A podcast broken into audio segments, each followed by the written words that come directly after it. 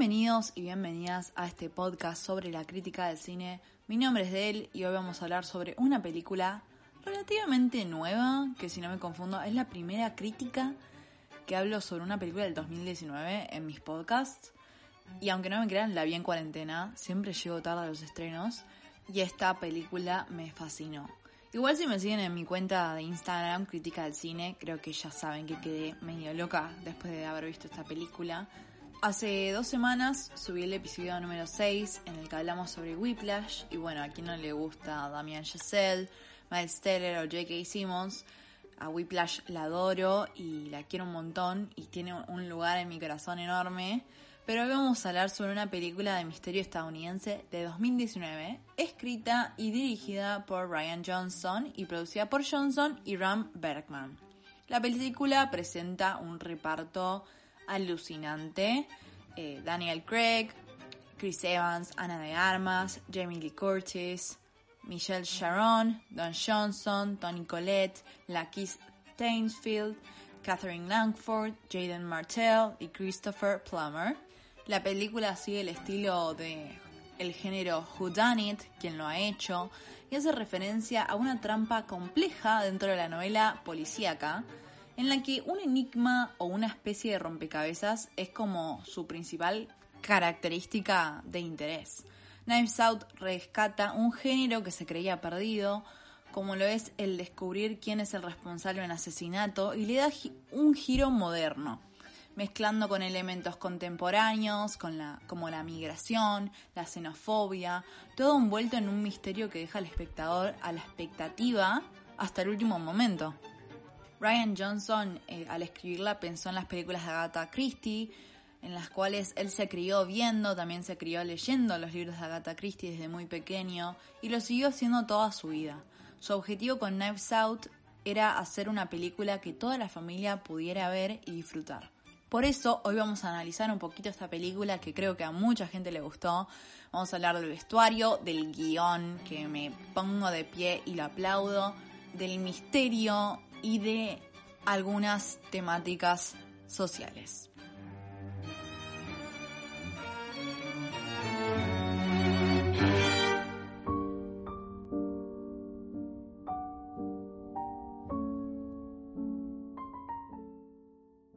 Principalmente lo que me gusta de Knives Out es que es el estilo de películas que no esperas mucho, por así decirlo. No esperas a que sea un peliculón. Y lo terminó siendo. Igual es mi opinión, ¿no? Pero es de esas películas que la ves y decís, bueno, no me va a matar. No va a ser nada del otro mundo. Pero terminó sorprendiéndome. Para el lado de, che, es muy buena película, muy entretenida, muy copada y por lo menos a mí que me encanta todo lo que es misterio y comedia, esta es la combinación perfecta. Me es hasta nostálgica, por así decirlo, porque te lleva de vuelta a tu niñez, te lleva a tus recuerdos. Los libros de Agatha Christie te llevan a un recuerdo muy profundo tuyo y me encanta que esté adaptada hoy en día. La película desde el principio parece que va a suceder en otra época, pero los factores que se usan nos hablan directamente desde el 2019. La película empieza perfecta, no solo por la canción que la introduce, que te da ese gustito de misterio, sino que se asoma una mansión enorme, los perros corriendo y los árboles que van en la gama de los marrones que la decoran. El director ya de entrada nos hace creer a los espectadores que detrás de todo eso hay un secreto. Y lo segundo que se nos muestra es una taza. My house, my rules, my coffee. Icónica taza y mi próxima compra. Ya esa taza nos lleva a un juego, un juego de palabras. Ya sabemos que de eso también va a tratar la película. Ya es un mensaje. Y por ahí estoy flasheando mal con lo que voy a decir ahora, pero yo creo en la elección de esa taza. Porque lo que dice significa algo más a lo largo de la película. Ese es el mensaje que quiere dejar Harold Trumpy. Que todo eso es suyo y son sus reglas. Interpretado por Christopher Plummer, este es la víctima. Es un escritor famoso de novelas de misterio que creó su propio imperio editorial y se convirtió en un multimillonario. Tiene tres hijos y una familia que Es un poco polémica, ya la vamos a conocer. No me voy a adelantar todavía con la introducción de los restos de los personajes, así que voy a resaltar las decoraciones porque son magníficas. Estéticamente son hermosas y va a sonar un poco raro que diga esto, pero le dan más utilería a la utilería necesaria. Es obvio que al ser una casa va a tener decoraciones, utilería si lo pensamos más desde el lado del estudio de grabación, pero lo que hacen los productores es magnífico, porque hacen una buena elección y a la vez la hacen necesaria. No sé cómo explicarlo, pero todo lo que está ahí es un detalle necesario, le da un significado y le dan más imagen al ambiente y a la atmósfera. Es tal como nosotros nos podríamos imaginar que es la casa. Una casa así uno se la imagina que está llena de cosas, de secretos. Uno se imagina que si Harlan es un escritor de novelas de misterio, su casa va a estar llena de fantasía, de un mundo ficcional, de un mundo de literatura. El productor o director o directora de arte lo hizo tal cual como nosotros como espectadores esperábamos que sea. Y bueno, hicieron un muy buen trabajo de recurso de materiales, es algo que quiero resaltar y que todos observamos cuando vemos la película. Y obvio que también los colores, esto es algo que voy a resaltar mucho de la película porque es realmente de las cosas que más me gustó. Y para las personas que no suelen escuchar mucho mis podcasts, les cuento que tengo una obsesión con los colores, lo pueden notar en todos los podcasts que hablo, hablo y menciono los colores porque estoy obsesionada, me vuelven loca y en esta película más todavía.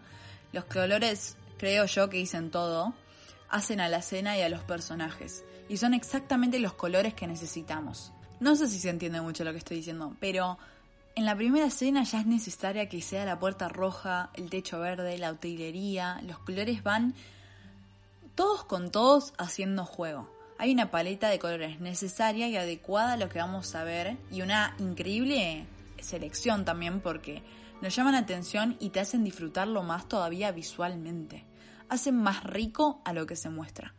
Pero la primera escena donde vemos a Harlan muerto ya te dan ganas de seguir viendo la película. En la segunda escena conocemos a Marta Cabrera, interpretada por Ana de Armas, es la enfermera de Harlan. La primera vez que se introduce a este personaje estamos llenos de dudas, no sabemos a dónde va a ir. A mí lo que me gusta de los misterios es que uno empieza a sacar teorías. ¿Quién lo hizo? ¿Quién lo mató? ¿Quién es? ¿Cómo? ¿Qué? ¿Cuándo? Nos planteamos todas las preguntas, las 5 W. Pero creo que esta es una de las cosas más ricas cuando uno lee un misterio o mismo ve un crimen, o jugando un juego de misterio o leyendo, lo más rico es jugar al detective, resolver quién es el asesino. Uno empieza a sospechar de los diferentes personajes y nosotros nos convertimos en los detectives.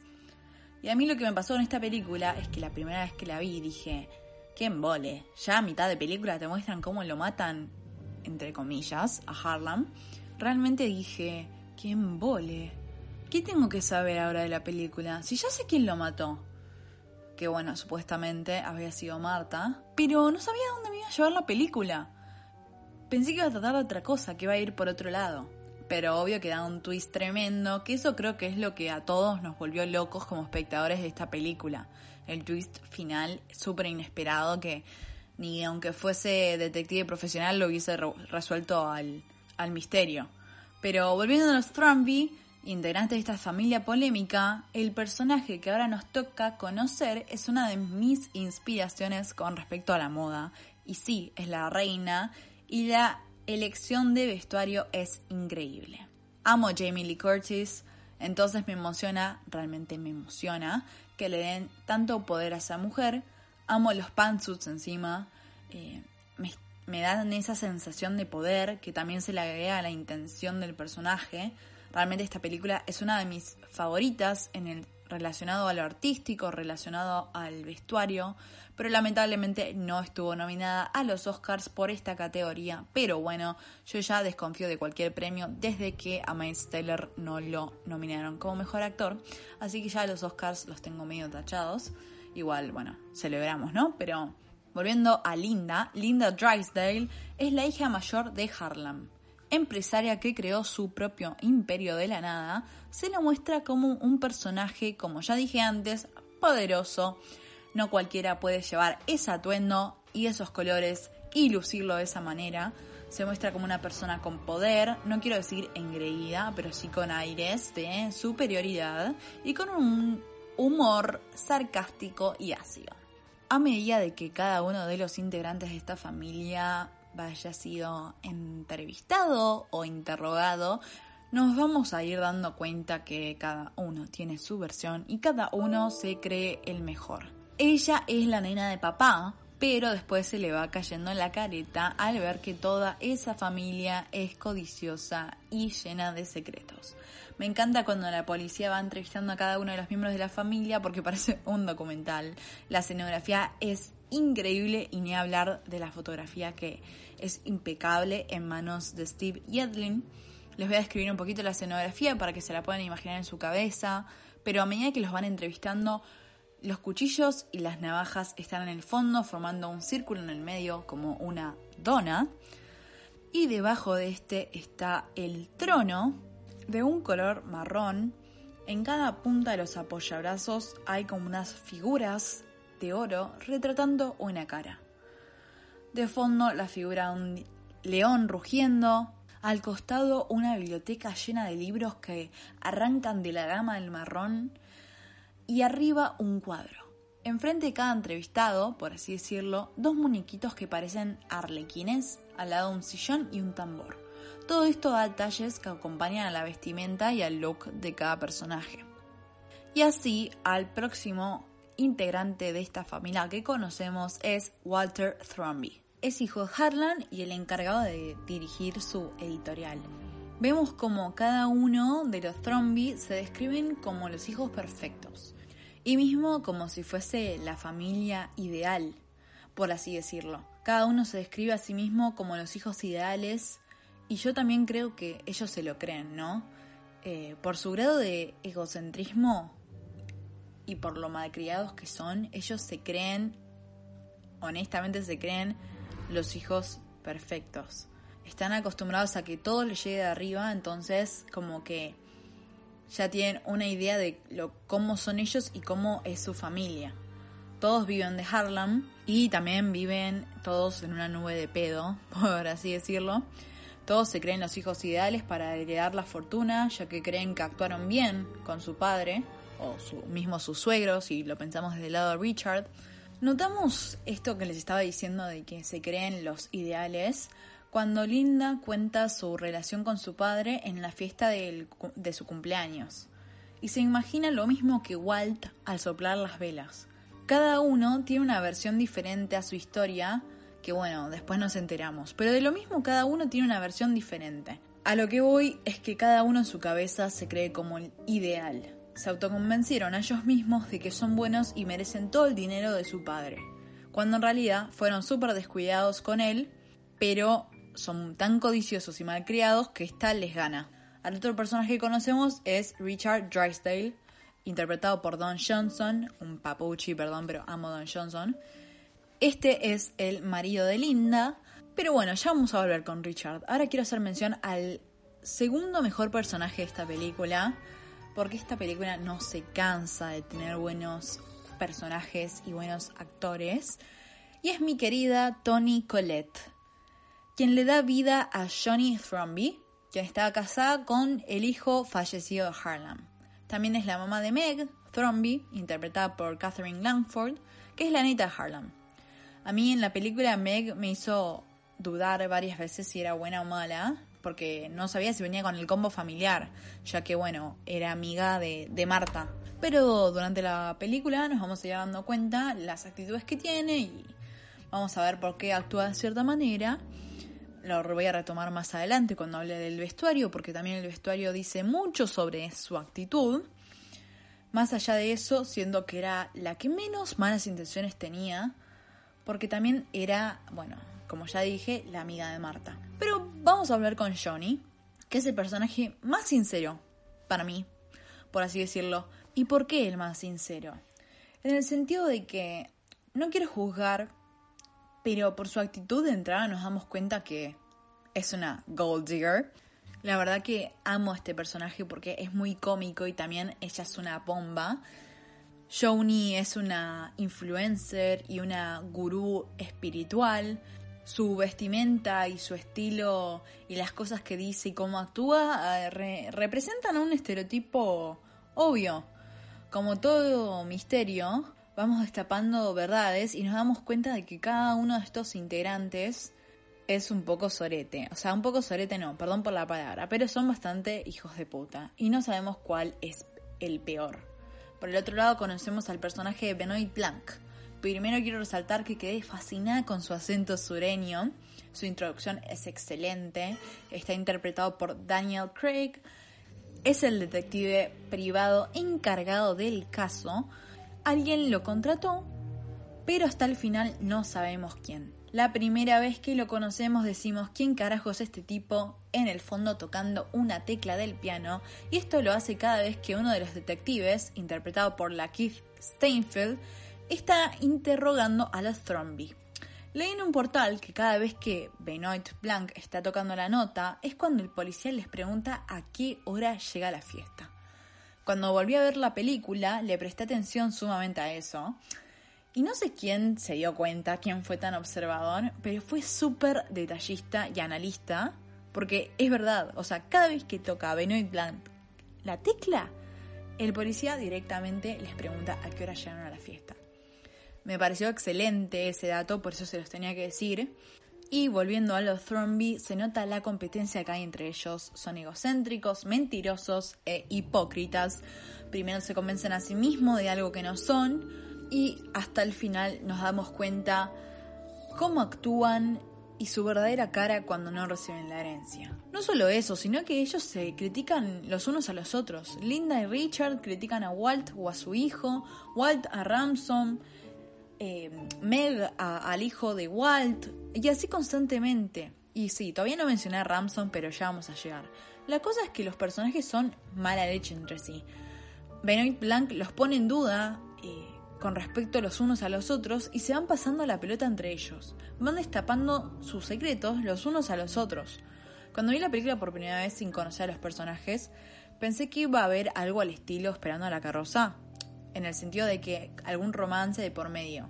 En los dramas familiares, que son tirados a la comedia, siempre me echan algún romance de por medio y el tema y a mí yo tenía un poco de miedo de que sea de que me vinculen un romance al estilo Joni y Richard. Eh, siempre las comedias románticas suelen establecer amantes dentro de la familia y bueno, estuvo bueno que en este caso no no caiga en lo familiar, pero bueno, en lo exterior ya que nos enteramos que Richard de verdad sí tenía una, un amante. Pero vieron que siempre en las películas me echan amantes, a veces mismo dentro de la familia, o bueno, externos, y en este caso lo hay, siempre hay, siempre hay un amante. Pero nada, eso era algo que pensé que podría llegar a pasar. Cada integrante de la familia va, va destapando al otro, como ya dije, y cada uno vendió una versión buena de sí mismo cada uno termina destapando la miseria del otro y también nos cuenta qué es lo que vieron en la fiesta. El director Ryan Johnson nos muestra primero qué le pasó a cada personaje esa noche.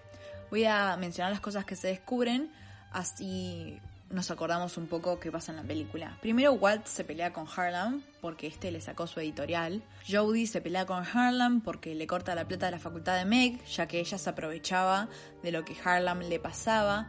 Richard se peleó porque se enteró Harlan de que él tenía un amante.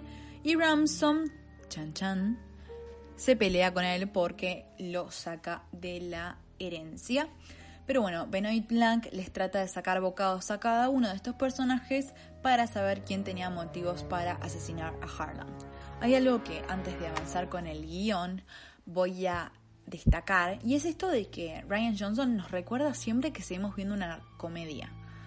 Aunque se trate de un tema serio como un asesinato, siempre están estos factores de comedia que ya los voy a mencionar más adelante. Pero, por ejemplo, el caso de que Marta cada vez que mienta vomita, es muy gracioso y necesario porque Ryan nos recuerda de que estamos viendo una comedia. Es ridículo, pero necesario. Y después voy a resaltar algunos más que noté a la medida que iba viendo la película. Pero ahora voy a resaltar de vuelta el guion. Y esto es algo que me van a escuchar muchas veces repetir en este podcast porque la verdad que me encantó y es súper inteligente y súper entretenido. Uno, al ver este tipo de películas que son de misterio o de crímenes por segunda vez o por tercera vez, obvio que cambia con respecto a las otras veces. Obvio que el impacto de la primera vez no se supera, pero ya después de que uno lo vuelve a ver, observa otras cosas y nota otras cosas. No sé por qué siempre cuando hablo de esto pienso en los thrillers psicológicos. Creo que porque es esto de que una vez que ves un thriller psicológico, la segunda vez que lo ves y ya lo entendiste, obvio que no va a ser la misma. Y voy a dar un ejemplo sin spoiler. Y voy a hablar de uno de mis thrillers psicológicos y los que más me marcaron. Fight Club. Uno cuando la ve por primera vez se le vuela la cabeza. Pero ya la segunda vez que uno la ve, es inevitable verla como la primera vez. A lo que voy es que uno ve ese tipo de películas por segunda vez y como ya sabemos qué pasa, el impacto no es el mismo. Pero Knives Out no me decepcionó.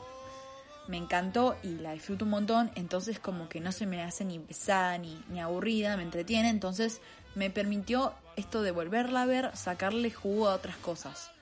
Y en esto es que me di cuenta que su guion es impecable.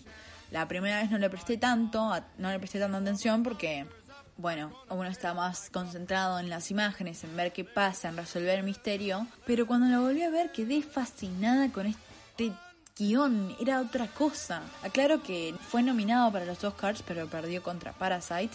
Una decisión muy difícil, pero re loco me pareció esto porque yo no me acordaba que Knives Out había estado nominada Mejor Guión. Pero esto fue muy loco porque yo antes de escribir el guion había pensado en cómo Knives Out y Parasite son muy parecidas. O sea, no muy parecidas, pero tienen un estilo parecido. Y nada, también me sirvió para darme cuenta que soy muy fan de este género. Parasite es más suspenso, comedia, y Knives Out es comedia misterio.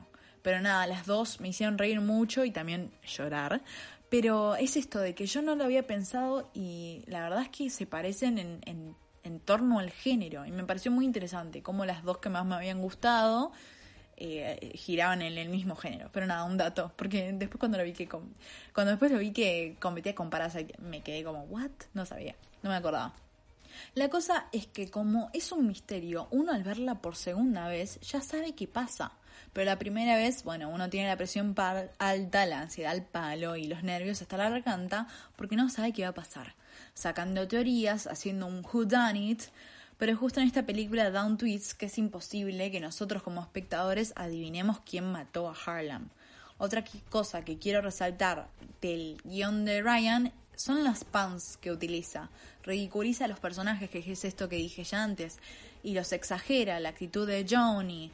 Em, Linda que se despierta con el ruido de las escaleras, el niño que le dicen nazi por su actitud, el niño troll, la forma de vestir de este niño también, el hecho de que Marta vomitara cada vez que miente, son detalles que llenan al espectador y nos hacen reír y también dentro del misterio es lo que yo decía antes, tipo, dentro de lo que es el misterio y un asesinato, Ryan Johnson nos hace acordar que seguimos viendo una comedia.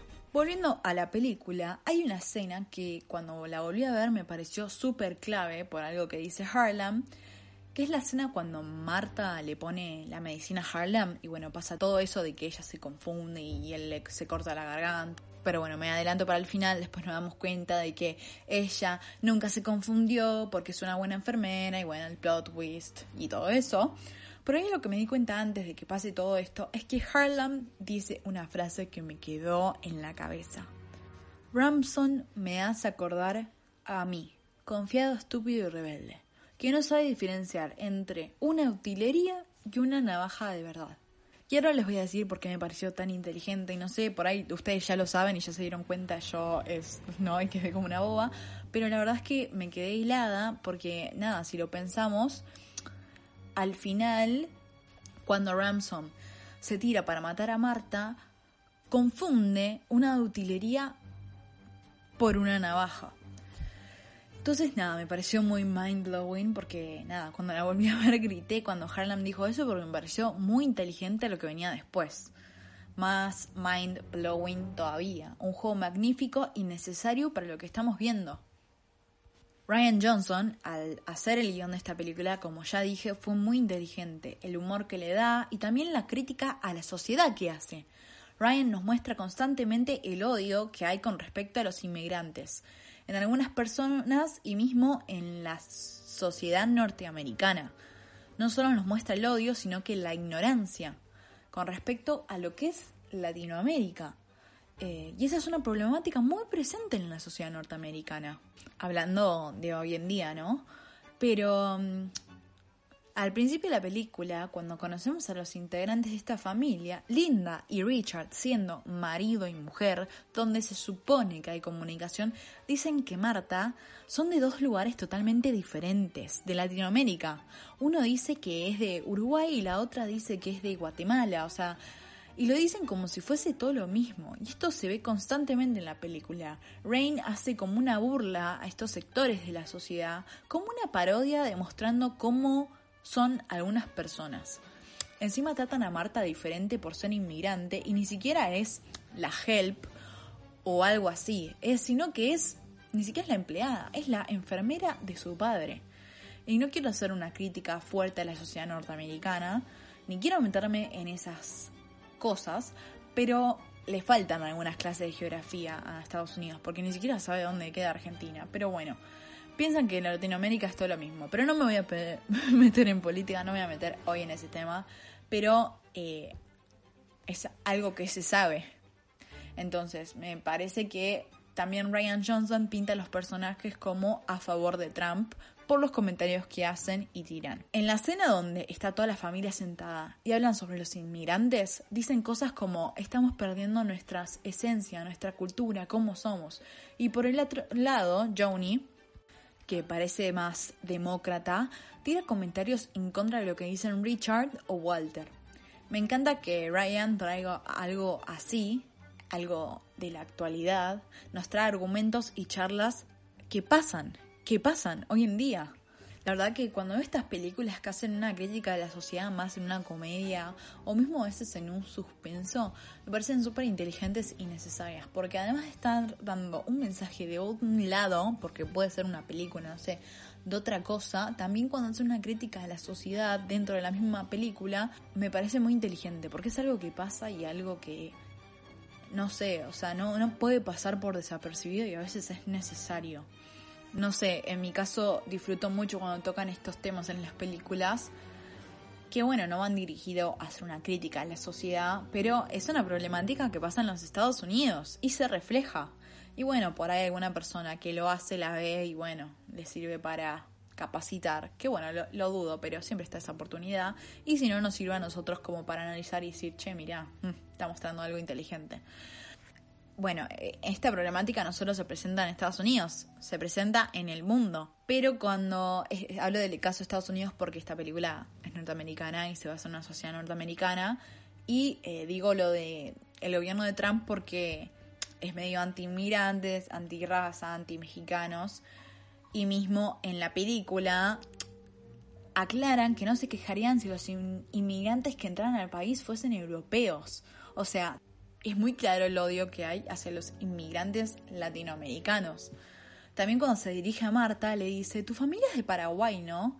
Y quiero resaltar que esto al principio de la película había dicho, él había dicho, Richard le dice, vos sos de Paraguay, ¿no? Y al principio de la película él había dicho que ella era de Uruguay, ¿entendés? Y es como, entienden, como que es una, es, da todo igual allá. Entonces, nada, me, me, me perdón. Em, como ya mencioné antes, está clara la ignorancia y el hecho de que da todo lo mismo. Igual no quiero etiquetar a un presidente ni hablar de política, pero se sabe que este presidente, Donald Trump, es así por las cosas que dice o cómo actúa. No es que yo lo estoy inventando. Escuchen uno de sus discursos en YouTube y se van a dar cuenta cómo habla de México. Entonces, a partir de esto podemos relacionar esta escena con algo actual que sucede en ese país. Richard le dice, podés hablar, somos iguales vos te ganaste estar en este país. Mientras habla, le da, esto es un detalle para observar, le da su plato de comida a Marta para que se lo sostenga como si fuese la empleada. Entonces, no entiendo el término iguales que está utilizando, porque le está dando el plato para que se lo tenga cuando lo puede tener él. Pero bueno, es cualquier cosa y repito, es muy inteligente del lado del guion y también de las actuaciones muy inteligente, porque está tipo haciendo una burla de lo que se plantea a la vez. No, la verdad, ay, amo este guion, me, encanta. Y observen esos mini detallecitos porque, ay, me, me fascinaron. Hacen a la película mucho más rica. Pero bueno, Pensaron que no iba a llegar el momento, pero es infaltable. Voy a hablar de Hugh Ransom Drysdale, interpretado por Chris Evans. Es el nieto de Harlan, hijo de Linda y de Richard.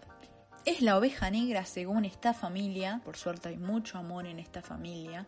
Es mimado, engreído, con el mayor grado de superioridad de toda esa familia, conflictivo, vengativo y rebelde, entre otras cosas. El vestuario que tiene es impecable, a mí me vuelve loca en serio. El saco, la bufanda, el suéter polémico que se hizo famoso en las redes sociales, que eso ya vamos a hablar más tarde, pero eso es lo que le da su actitud a Ransom, que ya tiene nombre de engreído, Hugh, Hugh Ransom Thramby. Hugh Grant, joda, no lo supero, Hugh Grant, pero sí, Hugh es nombre de engreído, ¿no? Entonces, eh, encima no es que le decía a cualquier persona Hugh, sino que los empleados o la help eran las personas que le decían Hugh. El resto le decía Ramson, así de HDP era el muchacho. Pero de entrada ya nos damos cuenta su actitud caprichosa y rebelde. Y me encanta su entrada, me encanta él, pero no voy a hablar ni, ni, babiar de Chris Evans en este podcast, pero el personaje es muy divertido y muy basura a la vez. También me encanta que Chris Evans haga un personaje tan malo, por así decirlo, en la película y que en la vida real es un pan de Dios. Y bueno, eh, esto es un dato que me pareció muy interesante que se los tiro antes de seguir hablando. Que si somos observadores, hay algo que Apple no deja que los villanos en las películas tengan un iPhone. Y bueno, si observan bien, todos los personajes de la película tienen iPhone menos él. Así que como que Brian Johnson ya nos está tirando una señal de entrada. Pero bueno, vamos con la mejor escena.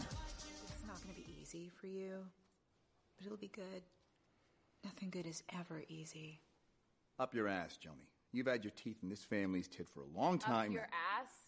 Oh, very nice. Matter of fact, Oh my God. eat shit. What? How's that? In Do fact, not use that word in front of my son. eat shit, If I eat wasn't shit, practicing, eat shit. I would Don't slap talk that to your smug mother. smile. Definitely eat shit. Eat shit. You can all eat shit.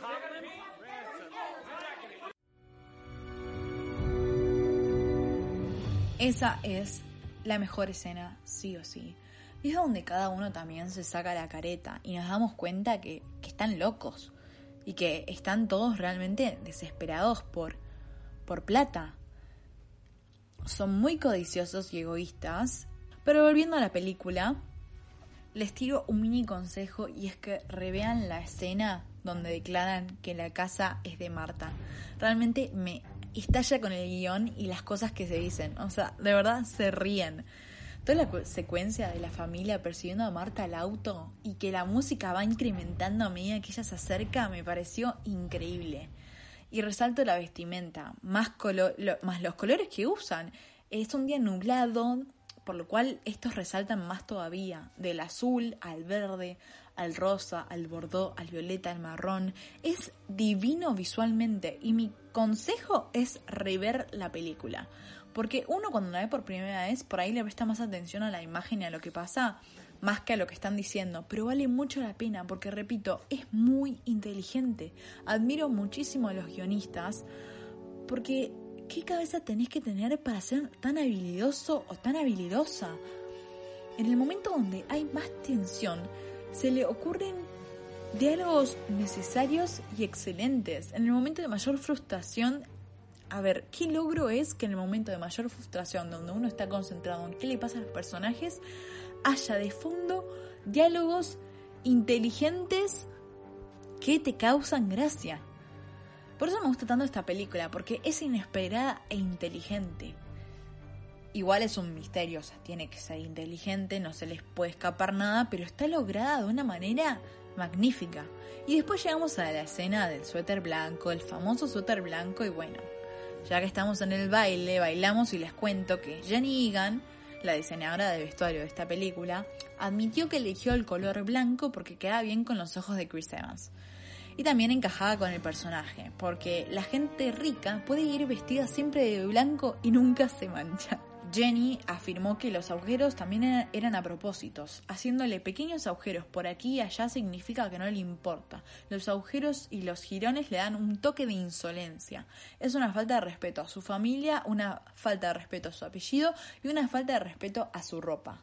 De cualquier manera, ese suéter fue tendencia en internet, pero yo igual a mi preferencia me quedo con el saco que usa color café, es una bomba. Eh, me pareció muy inteligente cuando él le, le hace comer a Marta un bowl de lentejas. Bueno, no, no eran lentejas, eran legumbres, no sé. Tiré lentejas, pero no sé qué estaba comiendo. Un bowl con, sí, con porotos. Y le consigue otro bowl para vomitar. Porque yo cuando lo vi por primera vez me quedé como helada. Porque si nos ponemos a pensar, conociendo la historia y sabiendo que Ramson cambió la medicina, él no sabe cómo se terminó suicidando su abuelo. Entonces a él le da intriga qué pasó, porque todo eso estaba fuera de su plan. Quiero agregar esto de que me parece muy interesante ver la película y pensarla desde el punto de vista de cada personaje.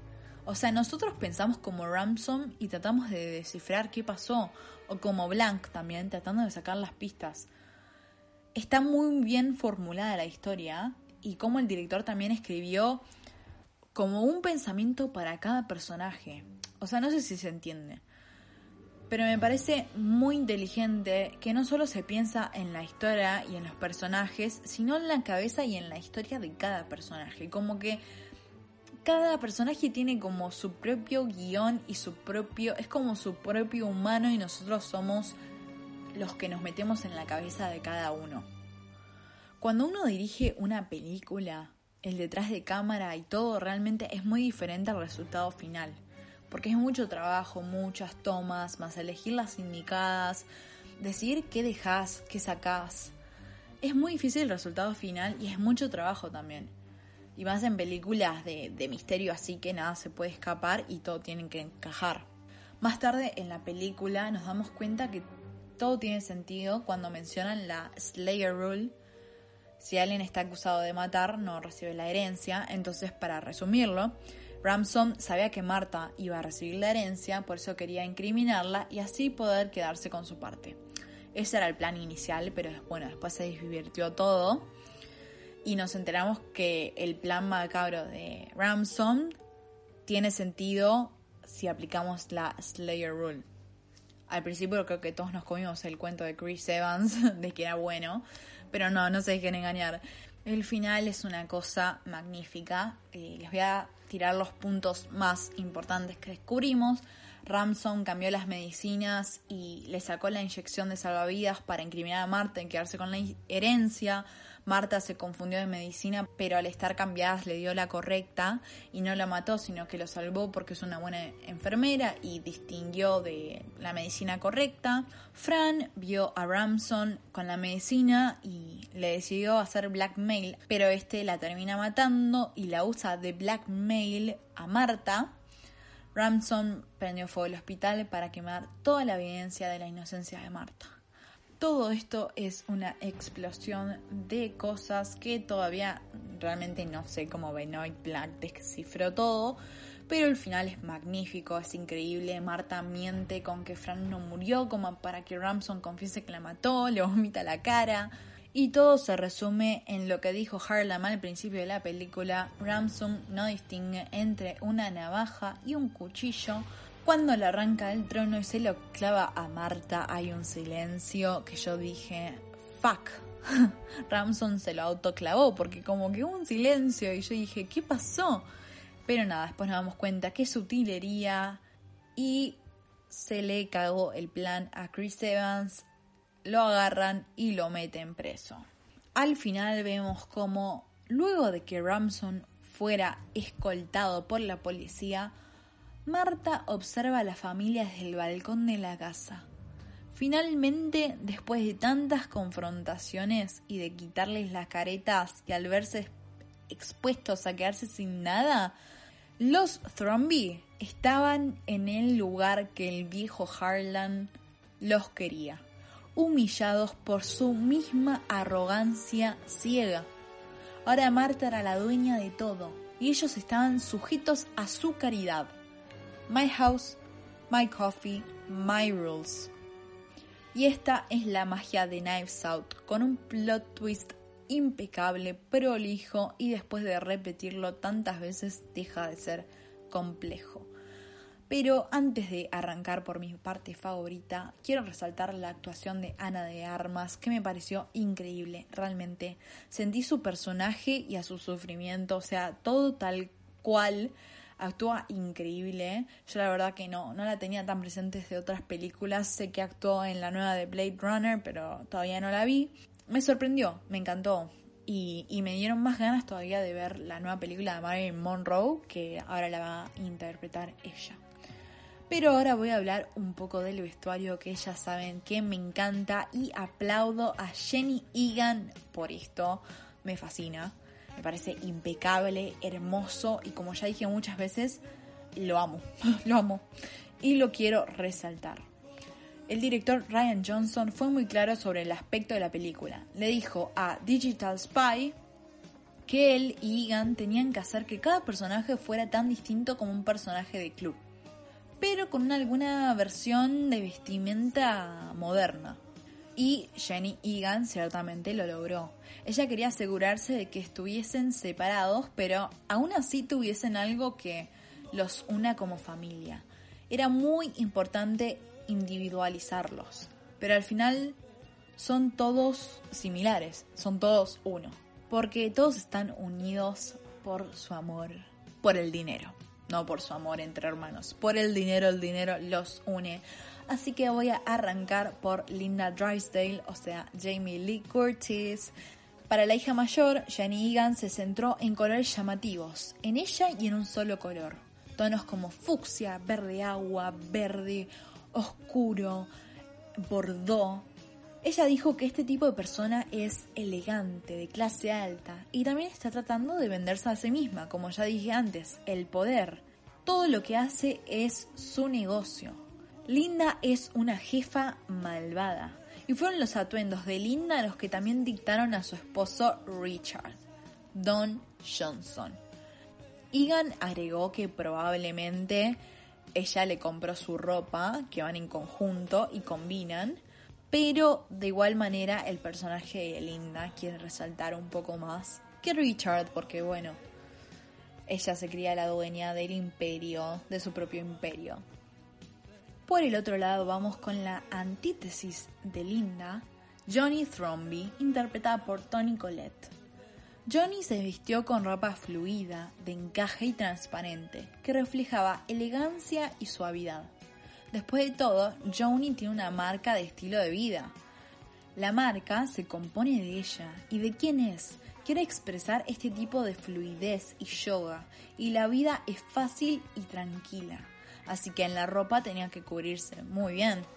Al igual que hoy, todo era una foto de Instagram para Joni. Y se suponía que todo era exactamente lo que alguien imaginaba que era esa persona. Y todo lo que ella eligió también era caro. Y también tenía que parecer de esa manera porque necesitaba un cierto tipo de persona para seguirla y comprar su marca. Estaba vendiendo la marca a través de ella misma. Ahora vamos con el personaje principal de esta historia, Marta Cabrera, interpretado por Ana de Armas, se encuentra en una posición única. Es casi una persona privilegiada en la familia, pero también es una empleada. Ella es una enfermera que cuida a Harlem, por lo cual su ropa tenía que reflejar su trabajo. Era muy difícil no ver la belleza de Ana de Armas, pero Egan no estaba tratando tampoco de ocultarla, estaba pensando en la realidad de ella y en cuál era su trabajo. Pero también quería que ella se sintiese cómoda. Por ahí lo que más sorprendió para los fans y, bueno, los espectadores fue el, el jersey que usó Marta cuando está en el restaurante con Ramson. Porque había una similitud sorprendente con el de Ramson. Los dos, si prestan atención, tienen el mismo jersey blanco. Y bueno, vamos a hablar de Ramson Thromby, interpretado por Chris Evans. Todos sabemos que, bueno, eh, no era el personaje más agradable.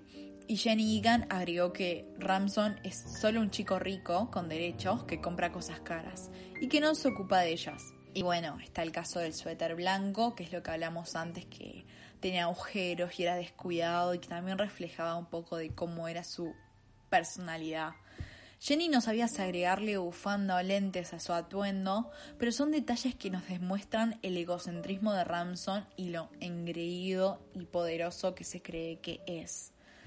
Eh, la segunda más joven del grupo de los Thrombey es la estudiante universitaria Megan Thrombey, interpretado por Catherine Longford, es muy interesante, no la iba a agregar eh, porque me pareció que ella estaba hablando de los personajes más principales, pero me pareció muy interesante lo que, lo que decía Jenny de este atuendo.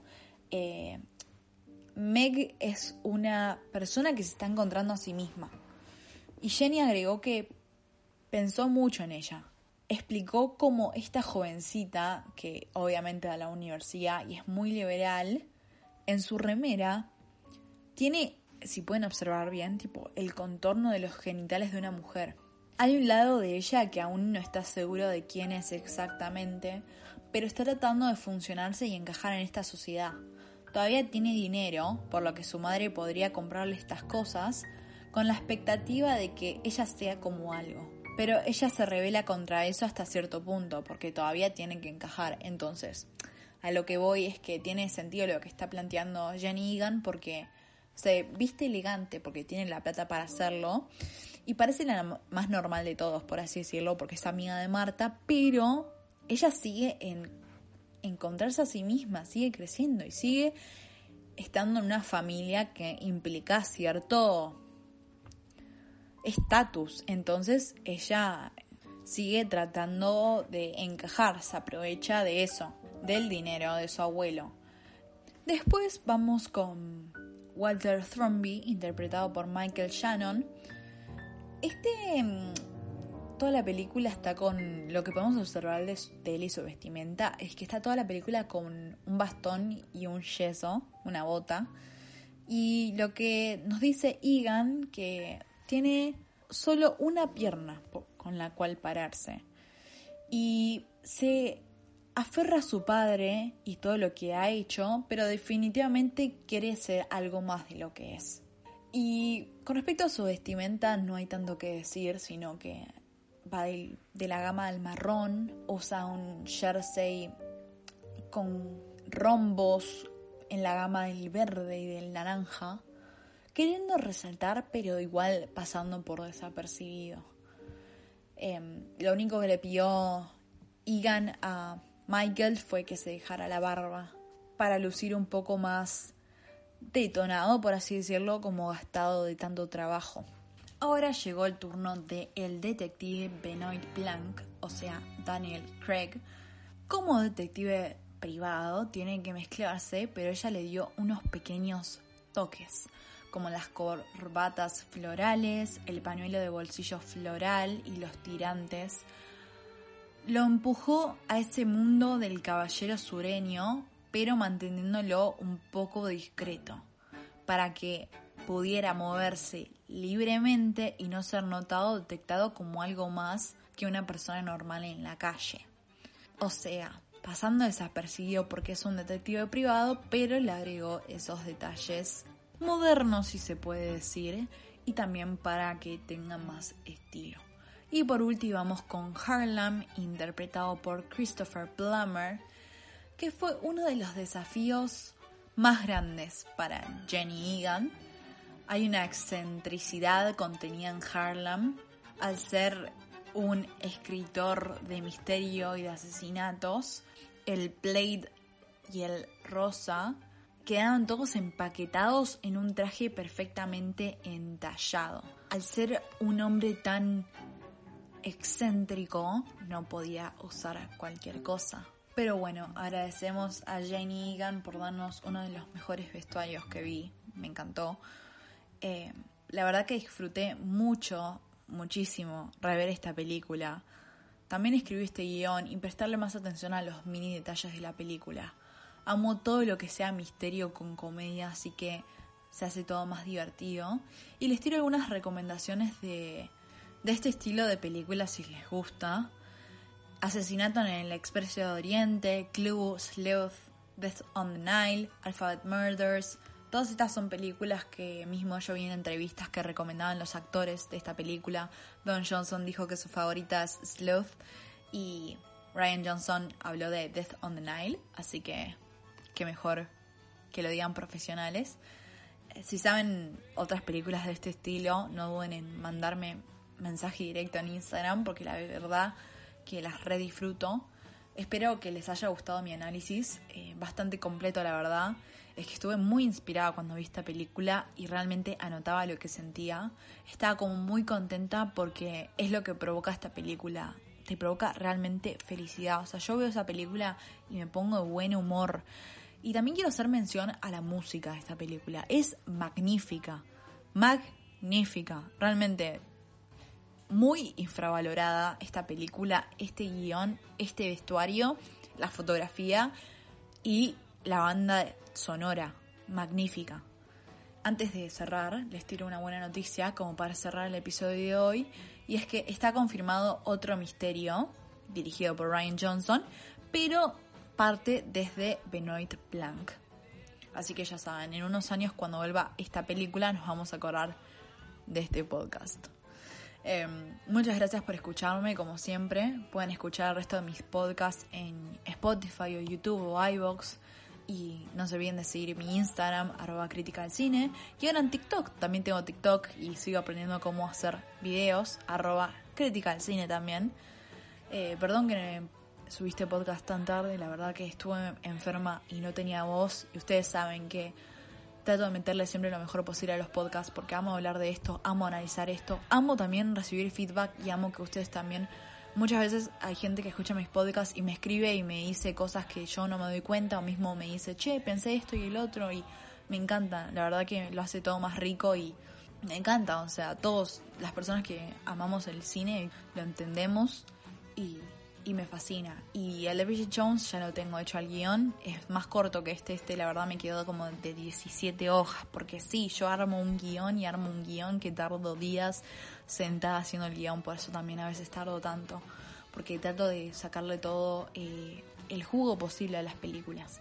Entonces, nada, les prometo que el de Bridget Jones también lo voy a subir, que se también le dediqué mucho tiempo.